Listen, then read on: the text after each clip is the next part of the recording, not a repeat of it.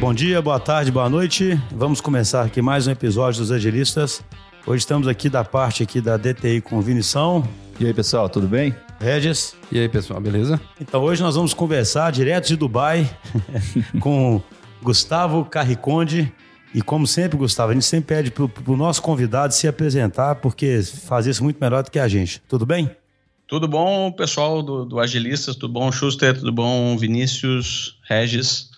É um prazer estar aqui com vocês. Então, me apresentando, eu, o pessoal me conhece pelo meu próprio podcast, o Resumo Cast, que é um, um podcast para empreendedores que fala sobre livros. É um podcast que já tem há quatro anos e eu comecei ele daqui da minha casa de, de, de Dubai, que é onde eu, eu, moro. Eu vim parar aqui porque durante vários anos aí eu estive envolvido com aviação. Uh, comecei como piloto e depois fui me envolvendo em outros projetos Uh, em um dos projetos que eu estou envolvido hoje aqui em Dubai é uma incubadora de startups que a empresa onde eu trabalho aqui ela patrocina, ela criou essa incubadora justamente aí eu acho que um, um assunto que vocês abordam bastante é justamente com, com a intenção de uh, trazer a inovação para o ambi ambiente corporativo, né? essa dificuldade de conectar as startups com o que acontece nas grandes organizações. Essa empresa que eu trabalho tem 60 mil funcionários espalhados pelo mundo inteiro, mais de 200 aviões e setores de marketing, uh, eh, TI, uh, eh, engenharia, enfim, imensos, imensos. E os processos aqueles são aqueles processos que a gente conhece, que algumas vezes uh, dificultam a inovação. E eu acho que as grandes corporações, elas elas sentem essa necessidade de, de criar projetos como esse. No Brasil tem vários também, né? o, o, Itaú tem um projeto assim, parecido. Então, elas sentem essa necessidade de criar esse tipo de projeto. Eu acho que por sentirem-se é, é, naquela situação onde uma startup pode entrar no, no mercado delas e iniciar uma, uma disrupção. Não sei se vocês concordam comigo. Vocês escutam muito, muito, muita história nesse, nesse sentido aí a gente cresceu muito nos últimos anos, essa é a principal explicação do nosso crescimento. É, o pessoal é todo com muito medo. É né? o medo da disrupção, porque a gente trabalha com, com desenvolvimento ágil, né? E então a gente consegue começar a trazer para as grandes organizações um pouco dessa característica de uma startup de, de ser mais rápida, mais ousada, né? E, e entregar. Mas assim, esse assunto é interessantíssimo, só queria entender antes, que eu acho que vai ser bacana, como é que você, como piloto, né, foi parar aí nessa parte de empreendedorismo nessa, e, e, também ligado à tecnologia. Como é que foi esse, esse, esse processo? É, foi, foi uma, uma história da minha vida que foi, foi essa, essa vontade de empreender foi incubando durante muitos anos. Antes de sair do Brasil, eu, eu, eu também morei, não morei só aqui em Dubai, eu morei na Espanha, na Inglaterra, nos Estados Unidos. E antes de sair do Brasil, eu sempre tive negócios no Brasil, mas negócios não de tecnologia, a área da alimentação, restaurante, eh, a área de logística. E quando eu saí do Brasil, eu, de certa forma, eu me vi é, impedido de continuar os, alguns negócios que eu tinha, até que comecei a me interessar por livros de negócio e estudar muito sobre, né, aí na época muita gente estava tava estudando sobre bolsa de valores, investimentos. Aí eu estudei um pouco sobre isso, fiz algumas uh, aventuras, mas não deu muito certo. Resolvi parar e resolvi focar em, em, em, em pequenos projetos, né? side hustles, é, chama-se. E alguns deram certo, até que conheci em 2006 um outro empreendedor do Brasil é o, o, João Cristofolini, com ele eh, a gente teve a ideia de, de iniciar o, o, o, Resumo Cast, que, que, é um podcast para empreendedores. Foi uma ideia maluca, porque eu sabia que eu tinha que compartilhar algum um conteúdo, conhecimento que eu tinha sobre alguns outros projetos que eu tinha, que as pessoas do Brasil não sabiam, e, e muitos deles, desses conteúdos, desses conhecimentos vinham de livros, então surgiu a ideia de a gente debater um livro por semana. É um ritmo quente, hein? As pessoas não se deram conta, mas todo mundo hoje pode ter uma rádio em sua própria casa, que é o, que é o podcast. E a gente distribui pelo, pelo canal digital e ele atinge o mundo inteiro. Então foi um teste, foi um MVP. Né? E isso em que ano? Foi em que ano isso que você disse? 2016, é, 2016, desculpe, no começo de 2016. Uhum. Não sei quando o pessoal está escutando esse podcast, mas agora é 2020, já tem quatro anos é, o Resumo Cast. E aí as pessoas começaram a se interessar pelos conteúdos e a comunidade em torno né, do, do, do Resumo Cast começou a crescer. Uh, a gente começou a atrair vários empreendedores, né, e as pessoas foram entrando em contato, e a gente foi organizando uma comunidade de, de empreendedores em torno dessa ideia que era o, o Resumo Cast. Aí tiveram vários outros projetos também que a gente iniciou com o Resumo Cast, como Tribos, que é um projeto de mastermind de empreendedores, onde, onde eles se encontram semanalmente para falar sobre livros, negócios também, e vários outros projetos aí. Mas tudo começou, essa, essa comunidade, ela começou realmente a se esquentar com o podcast. Que interessante, quer dizer então que vai além do podcast hoje. Vocês conseguiram ampliar para uma comunidade maior que, que tem atividades fora do podcast também. Ah, sim, com certeza, com certeza. Vai, vai, vai além. A gente te, fez alguns eventos até presenciais. Uh, a gente lançou um aplicativo uh, uh, nosso próprio, que hoje está com 46 mil downloads. E lá no aplicativo também tem uma espécie de comunidade, umas, algumas trocas de mensagens. tem o, o, projeto do Tribos, tem os, os, cada episódio que a gente grava, a gente cria um grupo, uh, hoje é um grupo no WhatsApp e o outro no Telegram. E lá as pessoas vão entrando e debatendo sobre aquele episódio. Então, cada episódio ele continua praticamente vivo depois de ser publicado. As pessoas vão escutando e vão entrando e, e compartilhando ideias que escutaram no, episódio, outras ideias que, que elas leram no livro a gente não falou no episódio. Então, a gente tenta uh, gerar uma, né, uma, uma, uma, discussão em torno daqueles assuntos para manter o, o podcast não apenas como um canal uh, unilateral de, de, de, entrega de informação, mas, mas uma via de, de, de, mão dupla, onde as pessoas também elas dão feedback e eu acho que o, o nosso canal ficou melhor depois do feedback das pessoas. Elas falam que elas não gostam, elas falam que está errado, que, que dão sugestões, Uh, e a gente gasta muito menos energia para produzir um, um conteúdo cada vez melhor, porque as pessoas nos ajudam a produzir esse conteúdo melhor, a, nos ajudam a melhorar o conteúdo. Bacana. É, e, e dos, dos, livros aí que vocês fizeram, os episódios, né, os resumos, tem algum aí que foi mais marcante que vocês é, que você lembra de ter utilizado é, o aprendizado aí e, e estimulado aí a tomar ações aí no dia a dia de vocês aí, de você, né? Tem algum que tiver em mente assim mais, mais forte? Tem, é, é, essa pergunta é difícil porque tem, tem várias, é, eles, os episódios eles vêm em ondas. Então tem um episódio lá atrás que nos marcou, a gente começou a implementar algumas coisas dele e, e, e melhorou algum aspecto. É, por exemplo, o projeto do Tribos, ele surgiu depois de a gente ter feito o, o, o livro do Seth Godin, Tribes. Né? É, E um recente que marcou bastante, que está mudando a forma como a gente trabalha no Resumo Cast e vai dar origem até mais a mais uh, uh, atividades, é o Trabalho Focado, que é um, que é um livro do, de um cientista da computação, Carl Newport, e ele, ele, ele explica que o trabalho uh, profundo e focado é extremamente raro hoje em dia e muito valioso. Hum. Por quê? Porque as pessoas elas se engajam em atividades mais é, superficiais, que é o trabalho raso, que ele chama. E quem conseguir é, passar essa barreira do trabalho raso e ficar, é, conseguir se concentrar por algumas horas e produzir um trabalho profundo e focado durante algumas horas, de uma forma metódica, ali como ele explica no livro, vai conseguir fazer alguma coisa diferente principalmente na, na área de, de, criação, criatividade, do que os outros, as outras pessoas, os outros competidores do mercado. Então, isso aí mudou uh, mais ou menos a forma como a gente está trabalhando. É o que mais marcou, mais recente foi esse trabalho focado do Paul Newport. Em, em termos do que de temas assim que o pessoal mais te pede, que você vê assim, nossa, quando a gente faz um livro sobre esse assunto aqui, é o que mais dá repercussão. O que, que você tem sentido que as pessoas, principalmente ligadas a esse mundo corporativo, têm pedido mais assim para vocês resumirem? Qual área? Uh, quer saber mesmo? Vamos fazer uma pesquisa. O que, que, você, o que, que vocês acham? Que, qual o tema? Ah, deve ser liderança, não? é. Autodesenvolvimento, talvez? É. Alguma coisa, autoajuda. autoajuda. Isso, cheio, autoajuda.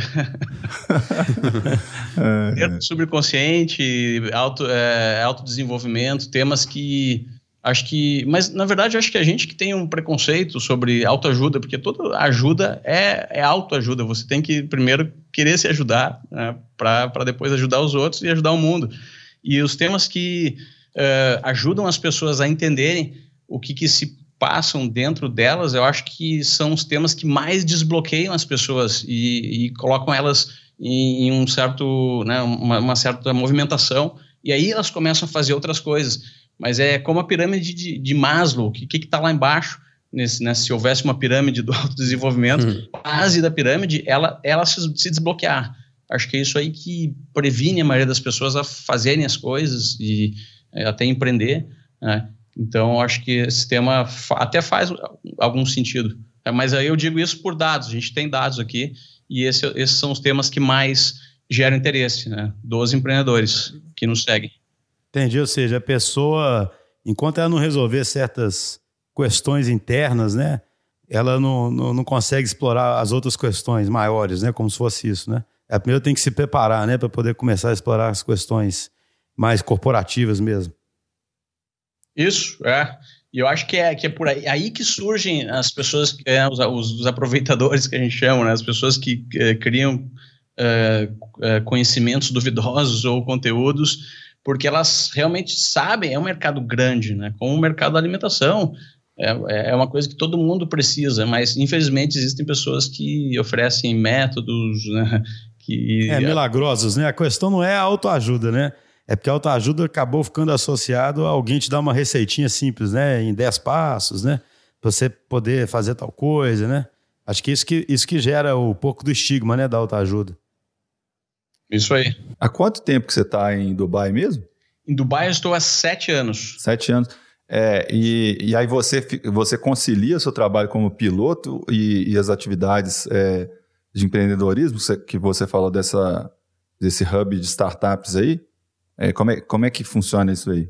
Sim, sim, dá, dá, dá para uh, ah, conciliar uh, tranquilamente. Muitas das coisas eu, eu eu acabo fazendo online e até o próprio, a própria atividade do, do meu podcast, do Resumo Cast, me ajuda nessas outras, uh, nesses outros projetos aqui que são relacionados com startups, porque o meu papel é muito é como instrutor, eu dou workshops e como mentor, então one-on-one, mentoria de modelo de negócios e treinamento de, de pitch para startups. então a gente tem nesse projeto aqui da, da incubadora de startups, a gente tem dois, dois cohorts anuais, dois grupos né, anuais.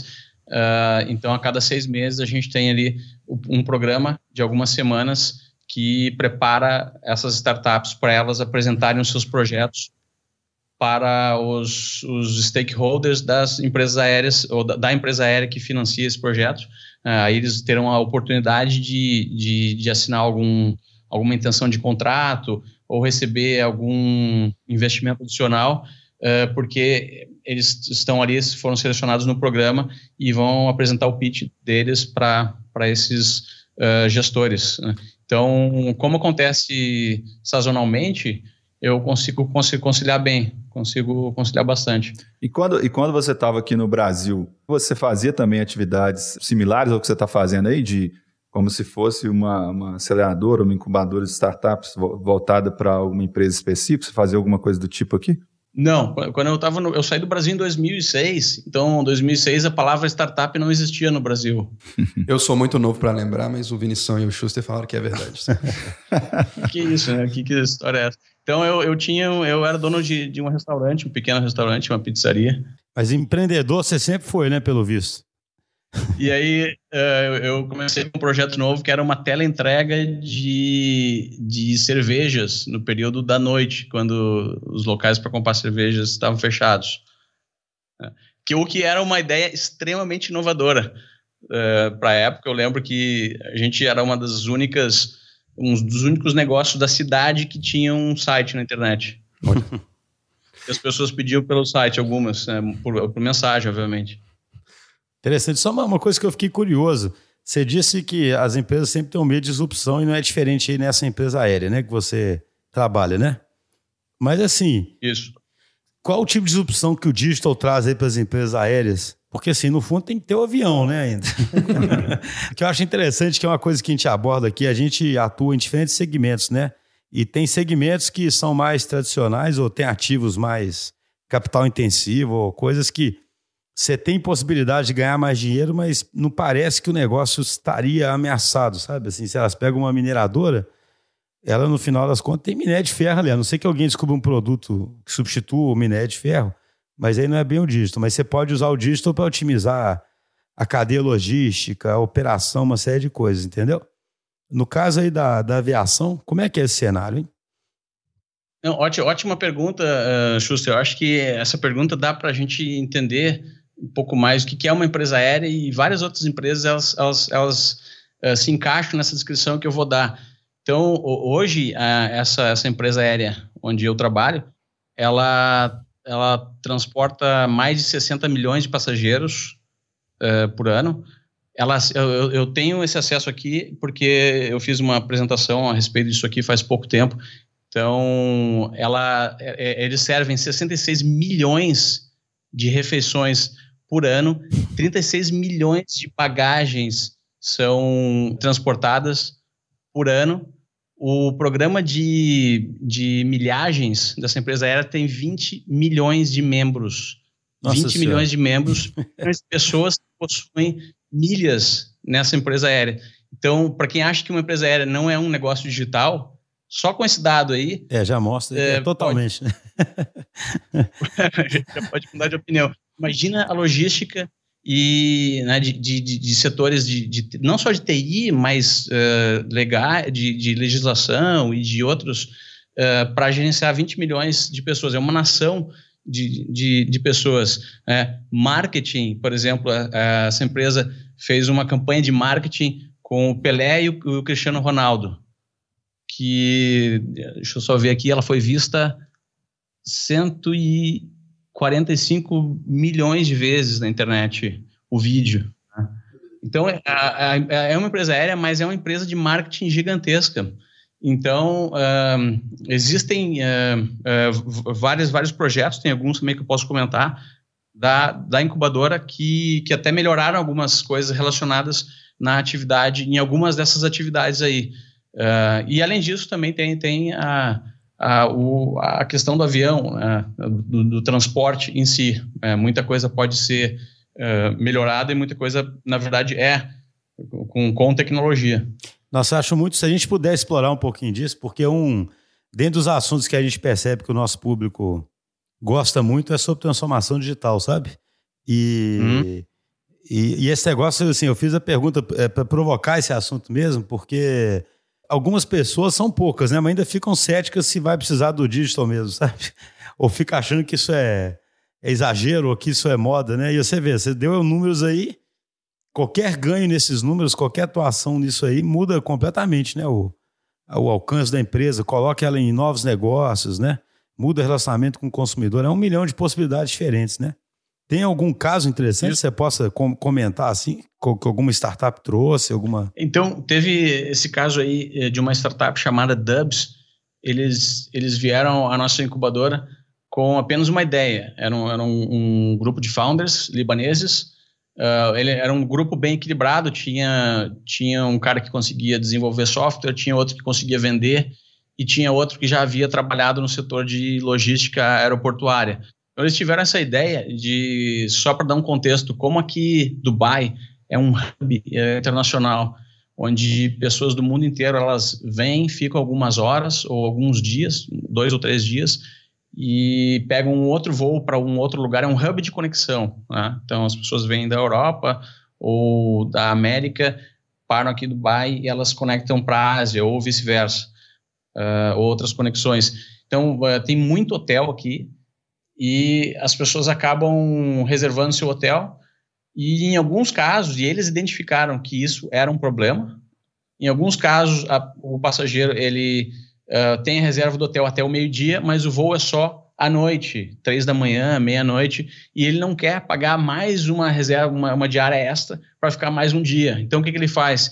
Ele pega a sua bagagem e vai para o aeroporto e fica no aeroporto 12 horas, 10 horas, cansado, dormindo nos bancos do aeroporto, esperando para pegar a sua conexão, o seu voo. Então, eles observaram isso, porque um deles havia trabalhado no, no, no aeroporto, no setor de logística, e resolveram, com tecnologia, achar um, uma solução para esse problema.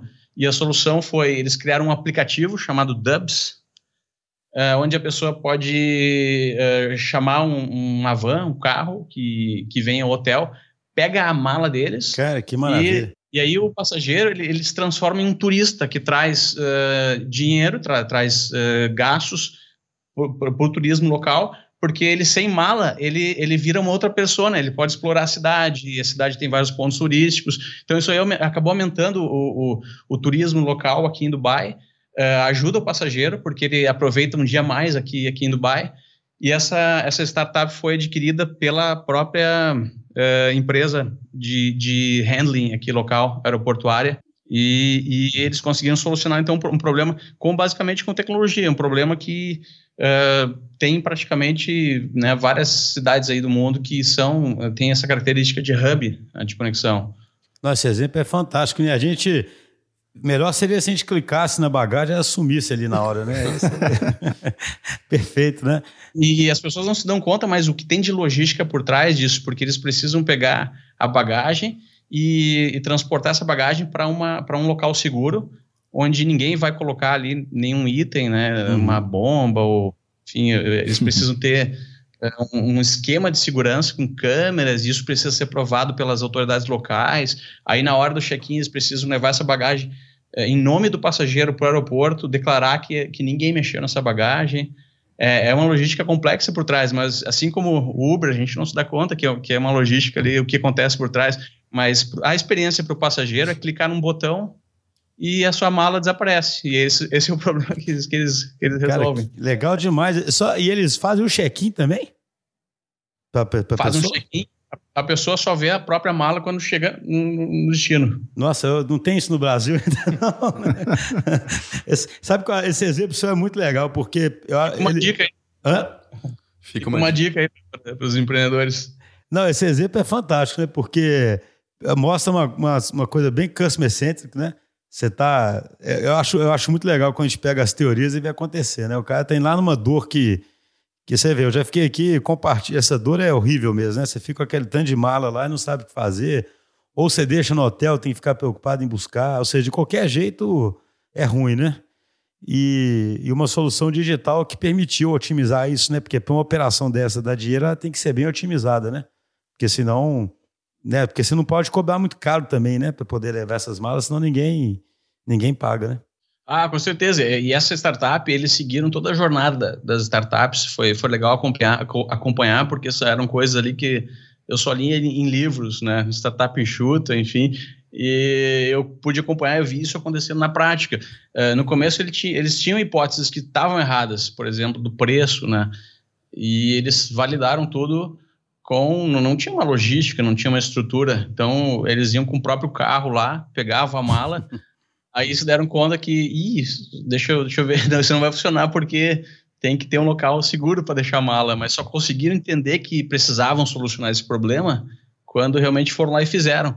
Ah, aí as pessoas não, não, não, compravam, o valor era alto, baixavam o valor e, e, e foi se testando ali e, e se aprendendo na prática, né, na vida real.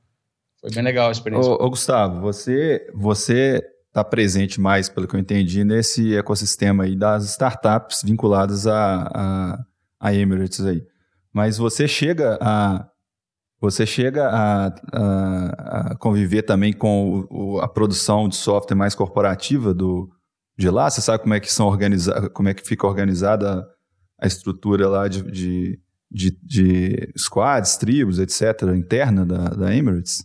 Eu não participo ativamente, mas, mas são organizados em, em squads, sim, diversos né, setores por, por departamento e com é, utiliza-se muito sprint, né, design, design sprints, design sprints. Tem muita gente trabalhando lá em, em, em TI. Um, um dos maiores desafios das empresas aéreas hoje é modificar sua base tecnológica, suas plataformas uh, porque elas, na verdade, elas, a, a tecnologia sempre teve na, envolvida, se sempre teve na aviação tecnologia. Precisa-se muito de tecnologia né, para reservar passagens e garantir que o voo vai sair no horário, mas as plataformas foram construídas há muito tempo atrás e elas são proprietárias, né? Existem contratos que duram anos com empresas.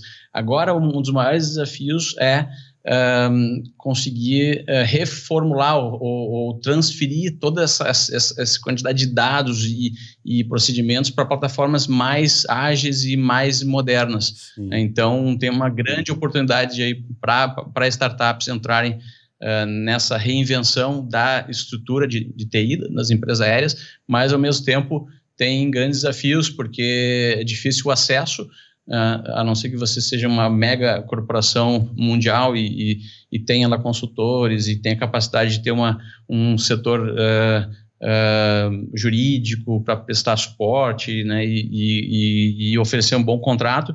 Então, é, uma, é um desafio para as startups é conseguir quebrar essa barreira dos contratos, do, dos grandes players, mas existe uma grande oportunidade aí, porque a, a aviação está se reinventando, não só uh, no aspecto operacional do transporte em si, mas todos esses outros serviços aí que cercam a aviação, reservas, bagagens, né, milhagens, enfim. Não sei se eu, eu acho que eu acabei desviando um pouco da, da resposta. Não, mas é, é interessante que você falou, porque a gente, quando gravou aqui com. A gente fez um episódio que foi com o CIO da MRV, sabe? O Reinaldo Cima. E ele cita é, que, que na MRV, por exemplo, eles já pegam hoje a jornada do cliente, ela vai além da compra do apartamento, sabe? É, eles querem é, pegar aquele cliente durante o tempo que ele está morando no, né, no, no, apartamento e cuidar da vida dele lá dentro e talvez do próximo apartamento, né?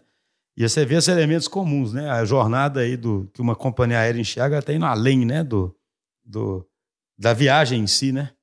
né? Você está pensando na experiência completa, né? Bem, bem interessante. Agora, só para a gente poder, uma coisa que é inevitável conversando com, com você, com essa. Vocês têm quantos livros resumidos já? Uh, uns 220, eu acho. Então, é, é, uma biblioteca, né? Na forma de áudio, assim, né? O seu primeiro livro resumido foi Como Ler Mais Livros?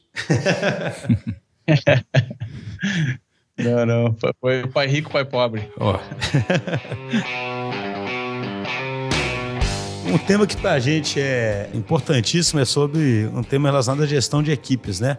É, e eu acho que acho que isso é um problema de toda a empresa hoje, no sentido em que ela precisa de equipes extremamente engajadas.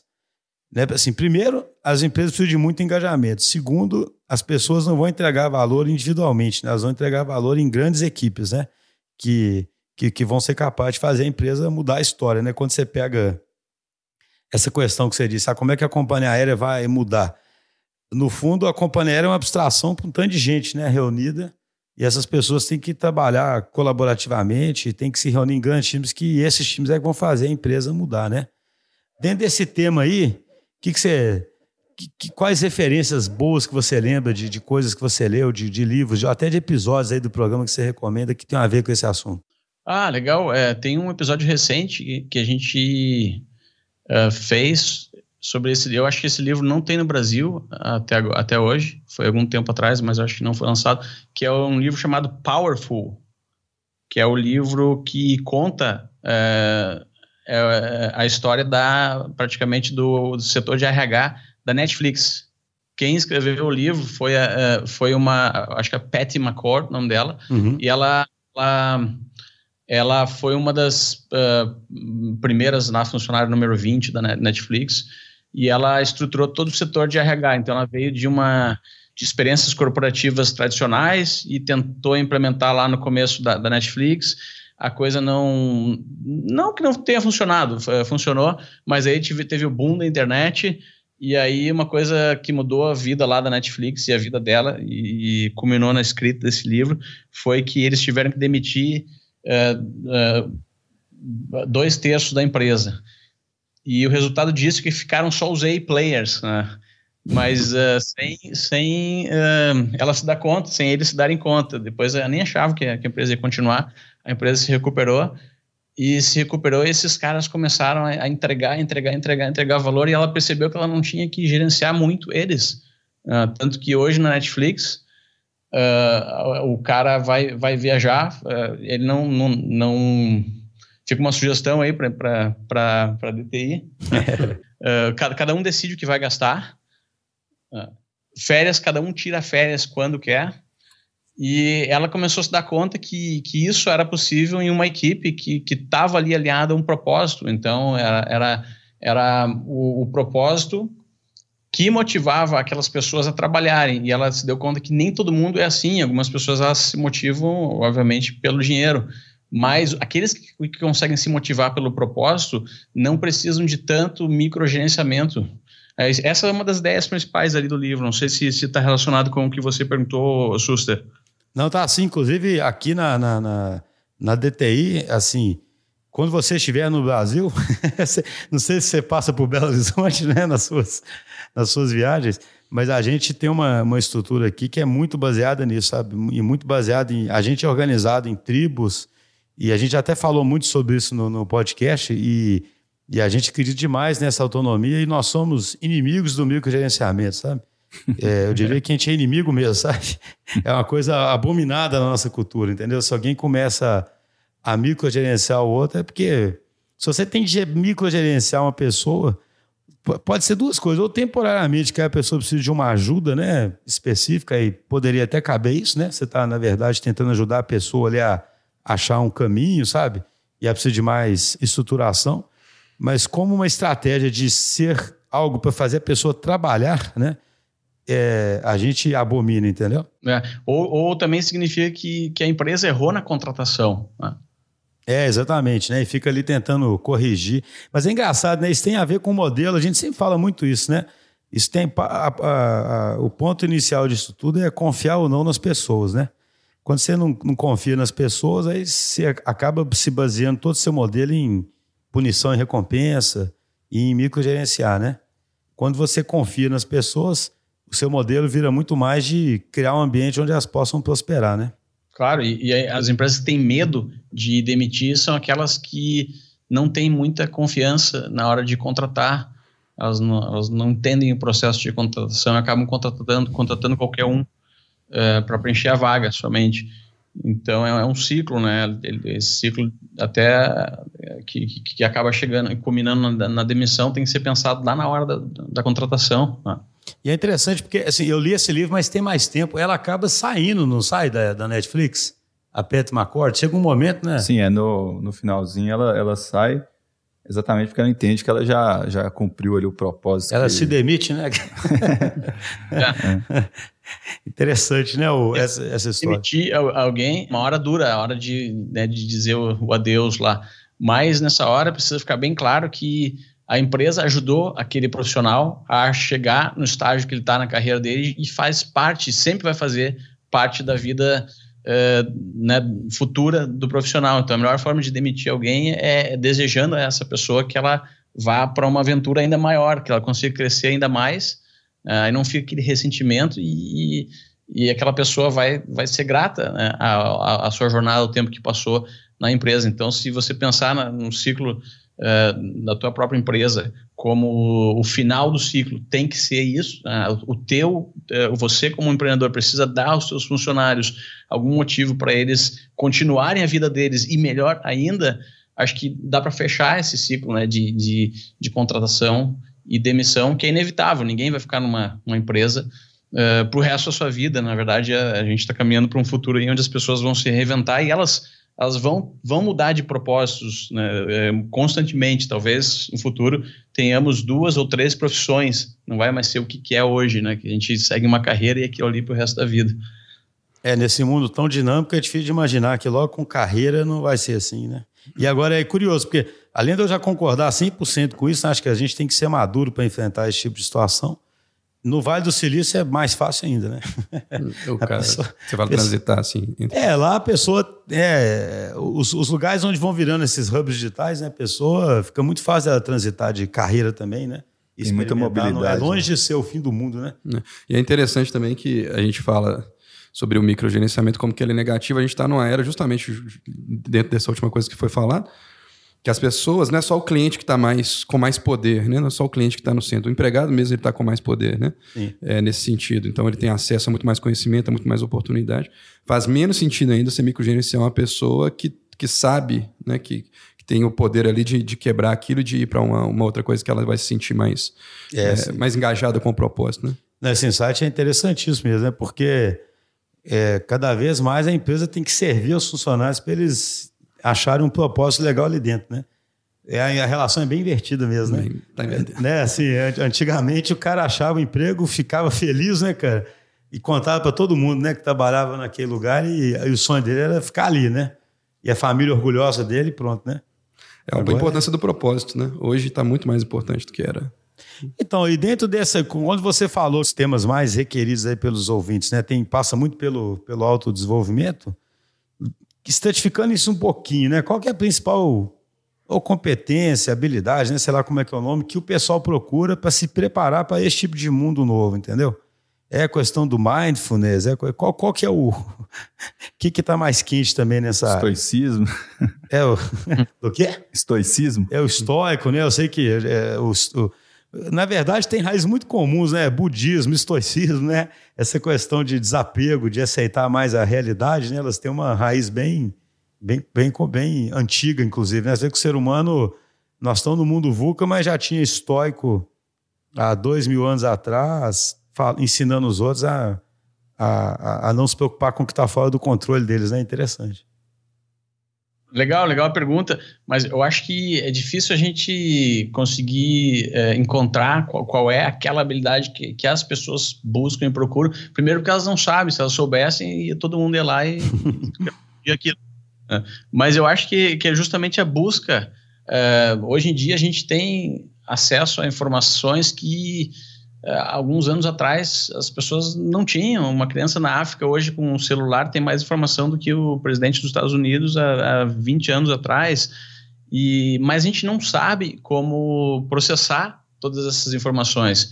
Então, eu acredito que a busca em, em, né, em tentar descobrir o que, que, é relevante aprender ou, ou qual área mais relevante é, e que vai impactar mais a sua própria vida, a sua carreira, uh, é é uma habilidade também que eu chamo de adaptabilidade. Então, o profissional do futuro ele vai ele vai ser aquele uh, quem, quem conseguir um lugar ao sol vai ser aquele que conseguir se adaptar mais rápido a, a mudanças, né?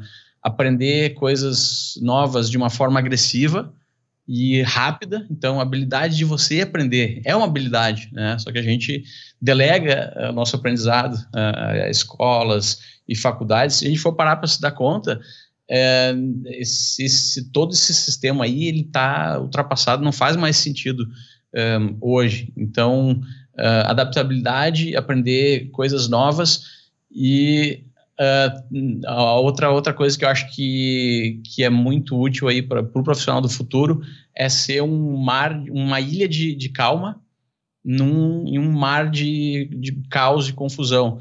Porque quem conseguir espalhar e disseminar calma e, e conseguir explicar qual é a direção mais razoável e que faz mais sentido seguir no momento em, em que todo mundo está desesperado e não sabe para onde ir, uh, naturalmente vai exercer uma liderança e vai acabar ajudando as pessoas, porque vai sinalizar uh, o, o, o, caminho. Né? Então, acho que o profissional do futuro ele, ele vai conseguir uh, também transmitir com calma o que, que, quais são os próximos passos.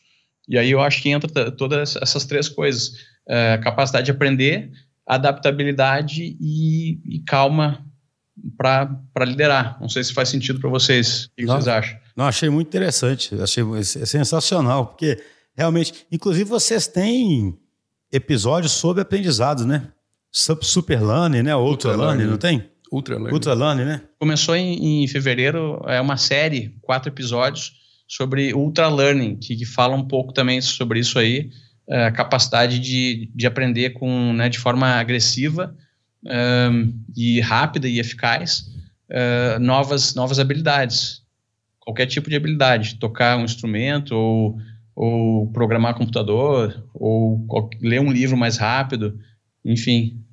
É, legal. Eu escutei, inclusive, esse episódio aí do, do Ultra Learning, uma das coisas que fala lá que eu acho que ressona muito com o que a gente fala aqui é a questão do feedback rápido, né? Ele fala isso, que você aprender essa nova habilidade, você ter essa adaptabilidade, você tem que testar no mundo real a sua, aquilo que você está tentando aprender e incorporar mais rapidamente possível o feedback sobre como você está né, naquele, naquele aprendizado. Isso é uma, uma capacidade tanto no nível individual, eu acredito, né, mas fazendo um, uma ponte com o que a gente fala muito aqui, é o que as empresas também estão buscando muito, né, saber responder muito rápido aos feedbacks que, é, que recebem, incorporar esse aprendizado na forma que elas respondem a essas mudanças né, de mercado hoje em dia. É, as empresas querem o Ultra Learning também, né? Ó, legal, a gente está caminhando aqui para o final. Achei interessantíssimo essa, essa definição sua aí no final, cara. Ou seja, o cara tem que ser desse mundo maluco, ele tem que ser capaz de aprender super rápido e, ao mesmo tempo, tem que ter serenidade para apontar o caminho sem causar mais confusão e mais ansiedade né, no, no, no, entorno dele, né? E talvez a gente esteja precisando de pessoas assim, né? Para fechar, Gustavo, uma pergunta que eu acho inevitável, sabe? Se alguém fosse começar aí pelo no resumo cast, qual que é um episódio aí memorável assim que você acha que, que vale a pena ir, ir lá e, e começar, hein? Pra primeira experiência com o resumo cast. Ah, pergunta difícil essa. ou, ou, alguns, né?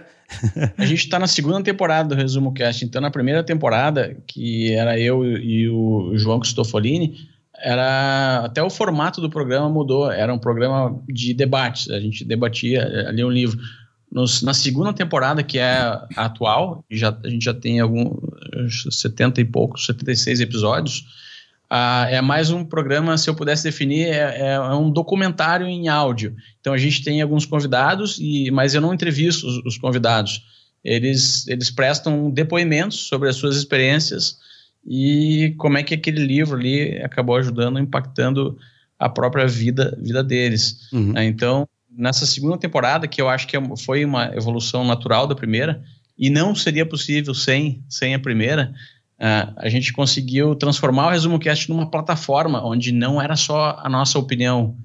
Uh, cada convidado que vem, ele, ele, ele é especialista naquela, naquele assunto, naquela área, e ele teve alguma experiência relacionada com aquele livro. Né? E a gente conseguiu, então, uh, a melhor definição é transformar o Resumo Cast em uma, uma literalmente uma plataforma para trazer conhecimento de, de, de, de fontes diferentes. Né? Mas tiveram na segunda temporada tiveram vários que, que me marcaram aqui.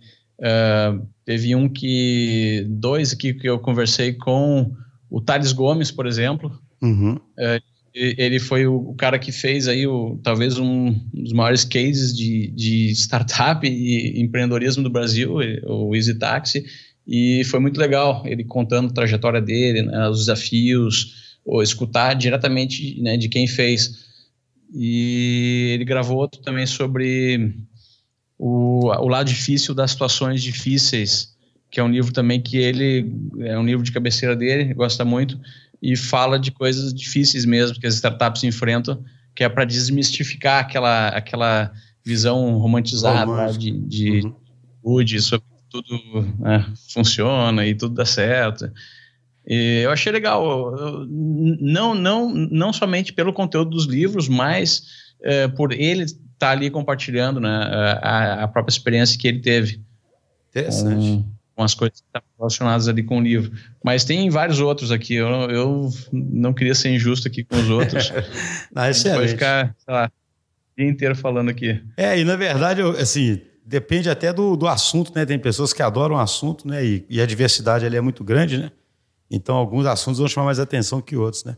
Um livro que, que marcou muito, é, que o pessoal é, né, que está relacionado com autodesenvolvimento, e o pessoal pediu e gostou muito, comentou muito, foi o Mais Esperto que o Diabo, que é um livro que tem 100 anos, do Napoleon Hill, e é uma história é, que, que ele conta, ele, que ele teria tido uma suposta entrevista com o diabo. E fica, fica aí o convite para o pessoal lá escutar. Então, eu acho que eu quero convidar o pessoal a escutar esse episódio aí, porque o pessoal, os nossos ouvintes disseram que mudou a, a vida de várias pessoas, da forma como eles pensam no seu papel no mundo. Então, deixar o suspense aí. Mas o, o, título do episódio já chama. É, o título pra... dá bastante curiosidade, né? Ó, Gustavo, muito obrigado aí mais uma vez. Acho que foi uma conversa excelente. Obrigado aí, E Gustavo. Espero que tenhamos outras oportunidades de conversar. Um abraço. Muito obrigado. abraço. Valeu, pessoal. Obrigado. Um abraço.